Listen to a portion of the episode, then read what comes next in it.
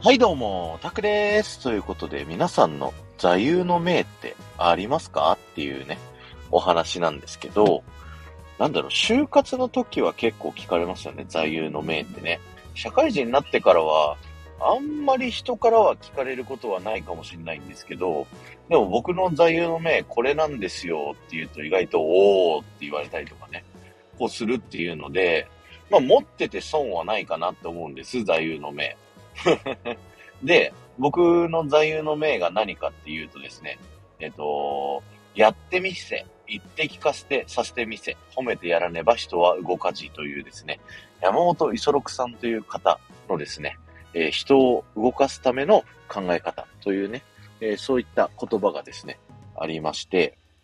まあ人にね、こう動いてもらうためには、まず自分がやって、その姿勢を見せて、で、人にやらせてみて、それを褒めてやるっていうね。そういったことをしていくといいよっていうね、簡単に訳すとそんな感じなんですけど、もう僕がね、こう人に動いてもらうとか、あの、いろいろね、こう考えていくときに、まずは自分がね、自分ができないのにやれよって言ったって、何クソってこう思われたりするんで、まずは自分ができるようになって、それを人に見せて、こういう風にやるんだよっていうのを、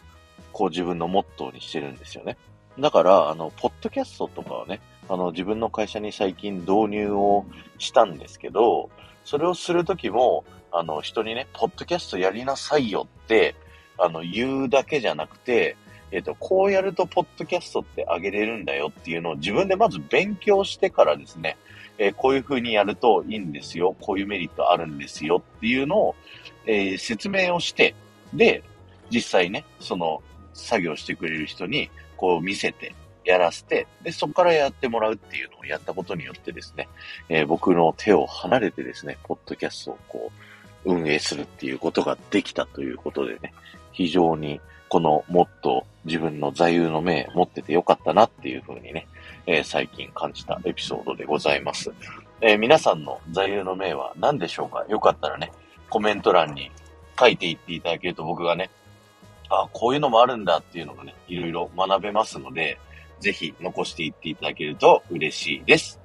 今日は終わりです。ありがとうございました。この放送が面白いと思った方は、ぜひいいね、残していっていただけると、僕がものすごく喜びますので、よろしくお願いします。そして、ハッシュタグ、タクラジトークタップしていただくと、僕は過去に喋ったですね、フリートークいっぱいありますので、ぜひね、聞いてみてください。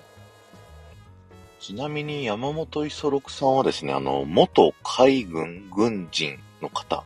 でですね、えっ、と、ウィキペディアによると、最高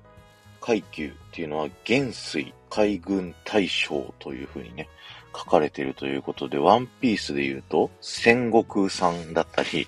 あとは、杯とかね、青生地とかそこら辺のランクの人なので、あの、凄さが伝わるんじゃないでしょうか。ワンピースで例えるっていうね。で、そんな山本五十六さんがですね、あの、自分のね、部下とかを教育したりとか、部下に動いてもらうために数々の名言を残されていて、その中の一つがですね、この僕の座右の銘の、やってみせ、言って聞かせて、させてみせ、褒めてやらねば人は動かじというね、座右の銘ということで、ぜひね、皆さん、あの自分の座右の銘持ってみてくださいね。ではまた